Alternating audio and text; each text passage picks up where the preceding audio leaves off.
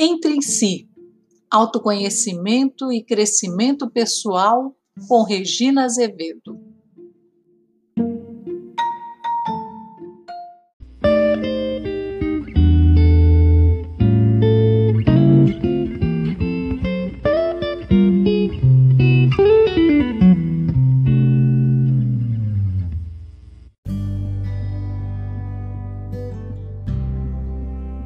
Olá, ouvintes, tudo bem? Totalmente recuperada da forte gripe, resolvi voltar a falar sobre saúde, desta vez a partir de um tema polêmico: a questão dos transgênicos que avança sem parar. Geneticamente modificados, das espécies animais até os alimentos que consumimos, a transgenia pode representar um grande risco. Caminho sem volta Muitas vezes não sabemos o que estamos consumindo.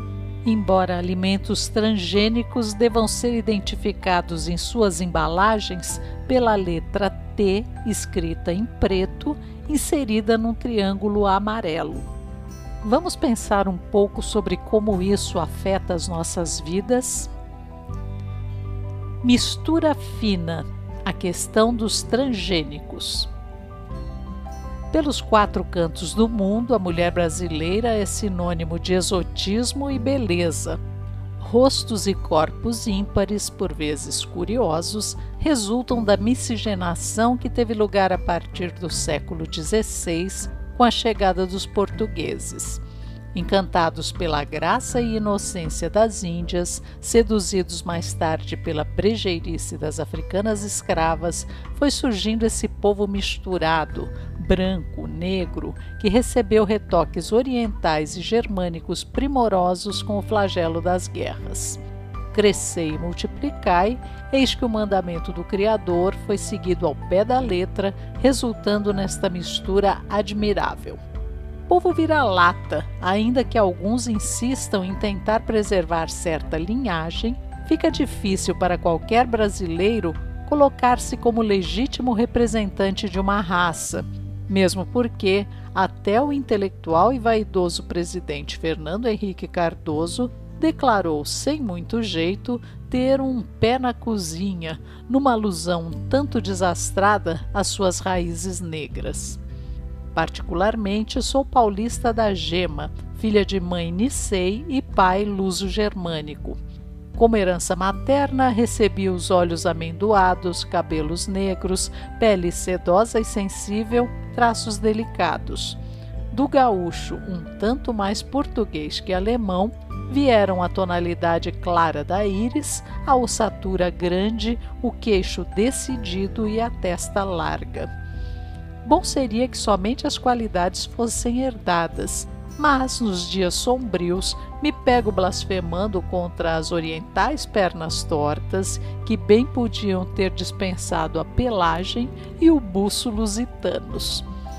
As cadeiras largas de Dona Maria não combinam muito com a quase ausência de seios e faltam ainda três míseros centímetros para que eu pudesse ter o prazer de declarar exatos 1,70m, o que faz grande diferença em se tratando da bainha das calças. Por enquanto falamos apenas da aparência, mas e o que vai por dentro? Maneirismos, crenças, posturas, andares, olhares, gestos por questões profissionais, tive de aprender um pouco a tradicional linguagem das mãos, a italiana, pura questão de sobrevivência nestas paragens paulistanas, né, Belo? E a rebolar na ginga africana para não ser doente do pé no país do carnaval. E a ter na hora H a verve britânica, tentando manter a classe. Mas que baita confusão, tchê! E se tratando de gente, considero as misturas muito bem-vindas. Assim, todos temos telhado de vidro e somos cautelosos, evitando atirar a primeira pedra. Abaixo a pura raça hitleriana, ao pedigree, a estirpe. Viva a anarquia genética, cara de um, focinho de ninguém, a saudável confusão interracial. A humanidade já padeceu por muita besteira gerada pela preconizada superioridade de uma tribo, um regime político ou uma religião. É tempo de somar, não de dividir. A homogeneidade virá a partir do que é heterogêneo, cada qual na sua exclusividade única de indivíduo, sabendo-se um ser humano idêntico a outro qualquer. É fato que a mistura aprimora as espécies em vez de deteriorá-las. Cães da raça Lhasa Apso apresentam problemas de fotofobia e por isso são obrigados a usar uma franja imensa sobre os arregalados olhos. Os cocker ingleses padecem de inflamação crônica nos ouvidos, encaixados naquelas orelhas longuíssimas que se arrastam pelo chão. Também entre os animais ditos irracionais, o incesto é pouco recomendável.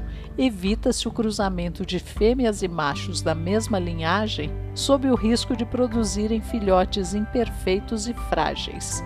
Em resumo, a palavra de ordem da natureza é miscigenar. Mestiços são muito mais resistentes do que seus ancestrais puros. Olhos e pele claros ganham mais melanina e maior resistência aos raios solares.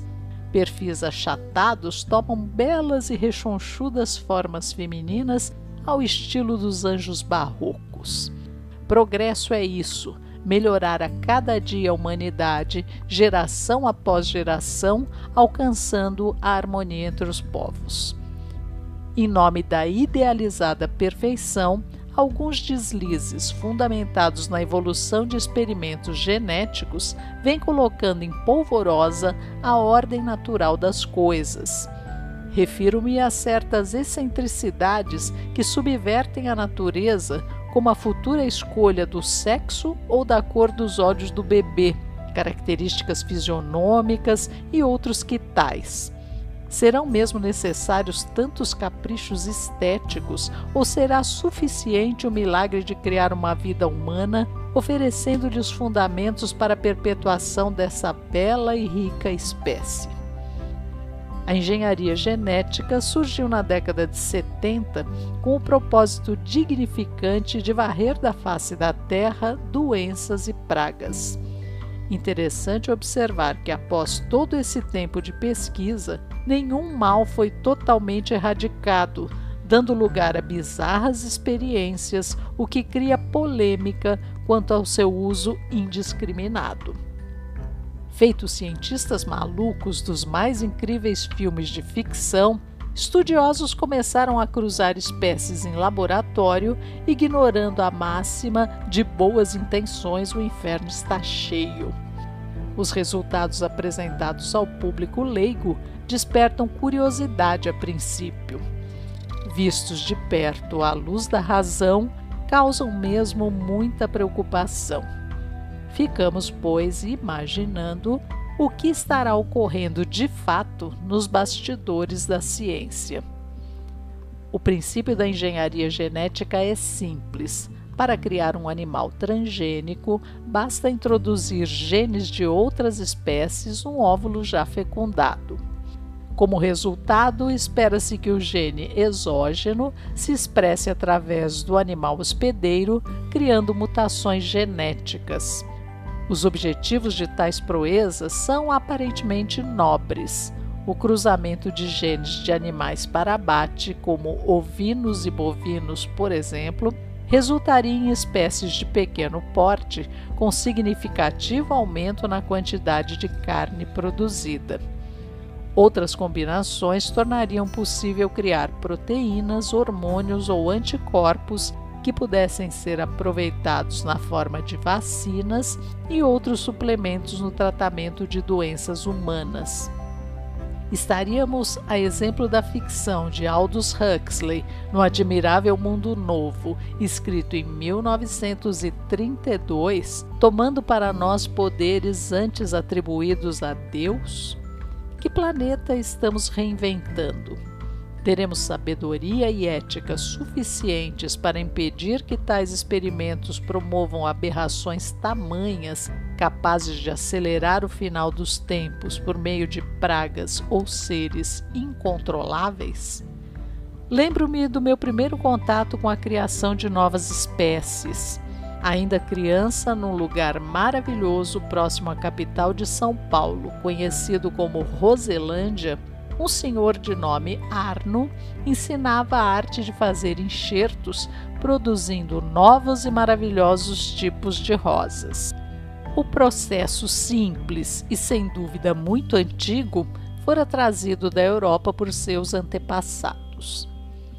Cresci ouvindo histórias de minha avó a respeito do cruzamento de tais e quais espécies cítricas que resultaram no limão sem semente mais tarde, tornei-me fã incondicional da saborosa nectarina, um tipo de pêssego sem penugem, tanto ou mais perfumada e saborosa.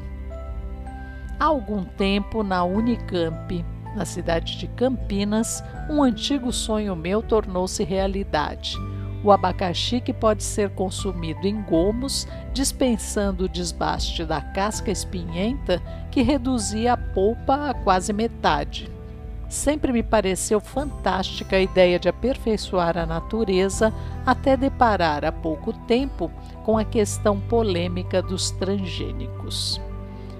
Desenvolver um órgão humano num animal qualquer, visando a um futuro transplante, parece a princípio uma nobre iniciativa, especialmente se tal órgão puder salvar uma vida através de tecidos biodegradáveis de poliéster e outros polímeros combinados com células de uma orelha humana, cientistas foram capazes de produzir o órgão hospedado nas costas de um rato. A proeza correu o mundo, sendo ovacionada como uma saída plausível para a criação de partes do corpo artificiais. Outro experimento com porcos hospedeiros, designados pela sigla P33, visava o desenvolvimento de órgãos para xenotransplantes. Em bom e claro português, isso significa que em breve uma criança ou adulto deficiente poderá estar recebendo um rim, talvez um fígado suíno, para tocar sua vida adiante bom para os humanos, desastroso para o rato ou para o porco, que serão abatidos nesse processo de salvação. O ato resulta em privação da vida, embora feito em moldes bem diversos dos antigos sacrifícios das tradições tribais. É chegado o momento de dar ouvidos à ética e também voz ao coração. De fato, parece-nos correto escolher a criança em vez do porco ou do rato. Mas a ecologia requer biodiversidade e qualquer deslize pode fazer com que a cobiça ou a empáfia dos homens nos façam colocar os pés pelas mãos, impedindo a evolução das espécies ou promovendo sua extinção. Além disso, há que se considerar que essa iniciativa não envolve apenas vidas humanas, mas também muito dinheiro. No início do século XXI, o mercado mundial de transplantes estava avaliado em cerca de 6 bilhões de dólares por ano. E o que às vezes nos parece ficção futurista já é uma realidade nos Estados Unidos, um tipo de mosca geneticamente modificada foi introduzida em lavouras para combater carrapatos. Uma parte do plano funcionou, visto que esses foram dizimados. Quanto às predadoras que não possuem inimigos naturais, gastou-se enorme quantia em pesquisas para controlá-las. A transgenia em relação a alimentos de origem vegetal é igualmente preocupante embora o assunto não seja suficientemente discutido por nossos meios de comunicação. A indústria das sementes transgênicas vem criando raízes no Brasil há no mínimo 12 anos. Criando raízes é modo de dizer, visto que o objetivo principal dessas multinacionais vem se mostrando produzir matrizes estéreis para uma única safra. Trocando em miúdos, Adeus cultura de subsistência, adeus independência econômica. Se antigamente o produtor comprava sementes, plantava e depois da colheita reservava um tanto para o plantio da próxima safra, boa parte das sementes transgênicas produzidas não se prestam à reprodução. Ou seja, no ano seguinte a história se repete. O fazendeiro terá que adquirir novamente as matrizes através das multinacionais da alimentação. Hoje experimentamos o amargo sabor dos trustes das matérias-primas esgotáveis, como o petróleo, o minério de ferro ou o ouro. Amanhã poderemos estar à míngua por conta dos vorazes reinventores da natureza. Não por acaso, suas pesquisas voltam-se principalmente a produtos básicos como o milho, a soja e o trigo. Em geral, alegam que as modificações genéticas por eles inventadas visam não apenas ao aumento da produtividade, mas a outros benefícios, como promover maior resistência às pragas, superar as adversidades climáticas ou atingir maior poder nutritivo. Na prática, porém, a teoria é outra e os efeitos colaterais já se fazem sentir. Um dos principais problemas apontados em relação aos transgênicos e híbridos é a questão das alergias. As modificações promovidas, como a fabricação de certas proteínas que originariamente não se encontravam presentes em determinados alimentos, podem ser reconhecidas por nosso sistema imunológico como corpos estranhos que devem ser neutralizados desenvolvendo reações potencialmente alérgicas. Uma espécie de soja foi modificada através da introdução de genes de castanha do Pará, com o objetivo de aumentar seu teor de metionina, um aminoácido importante para algumas funções cerebrais. Pessoas sensíveis à castanha do Pará manifestaram alergia também ao consumir esse tipo de soja transgênica. Outro possível efeito colateral é a migração do gene resistente a pragas ou ervas daninhas para outras culturas plantadas na vizinhança. Um campo de milho transgênico especialmente desenvolvido para resistir à ação de herbicidas poderia transferir tal gene a outras plantas, causando desequilíbrios ecológicos de consequências imprevisíveis. No que diz respeito às questões éticas, os nobres cientistas parecem não ter limites.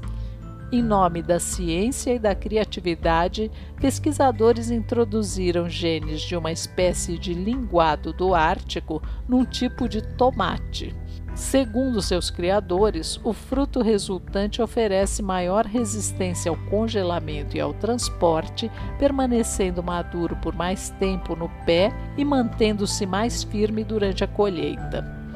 Além disso, é maior e mais saboroso que as espécies comuns cultivadas. Apenas um detalhe foi esquecido: o respeito aos adeptos da dieta vegana.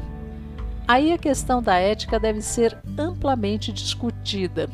O incauto consumidor vegano pode estar consumindo subprodutos animais por tabela sem ter sido avisado sobre isso.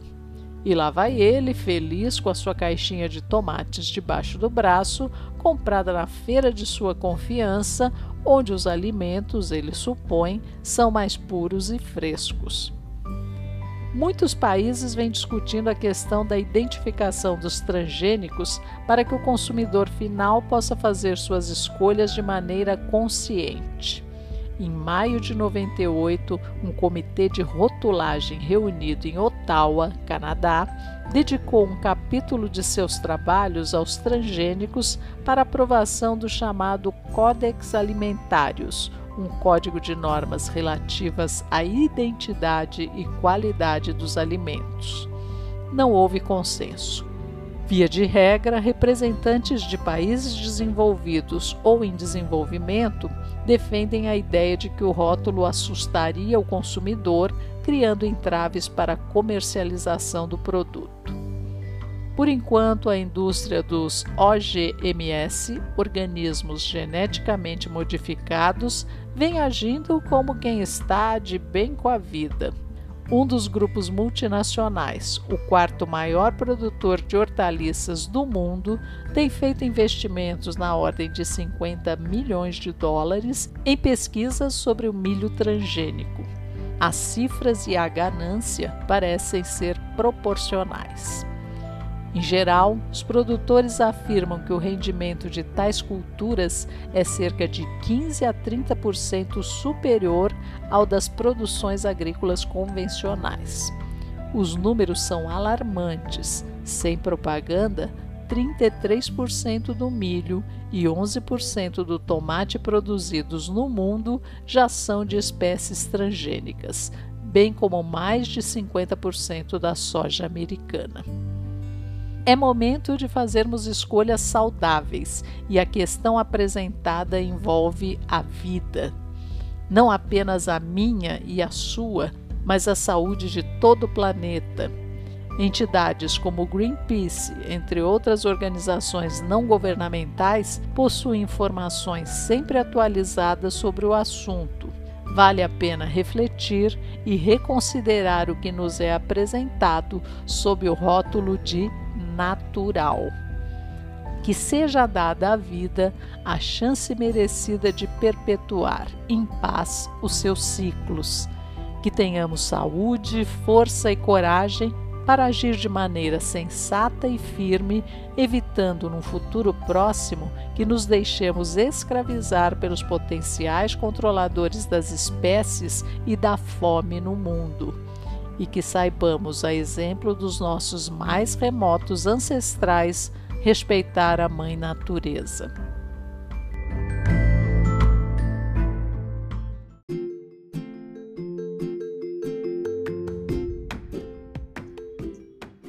Convido você a curtir nossa página no Facebook e nossos perfis no Instagram e Telegram para saber quando um novo episódio vai ao ar. Deixe também seus comentários nas páginas para que possamos conversar sobre este e outros temas rumo ao seu crescimento pessoal. Obrigada!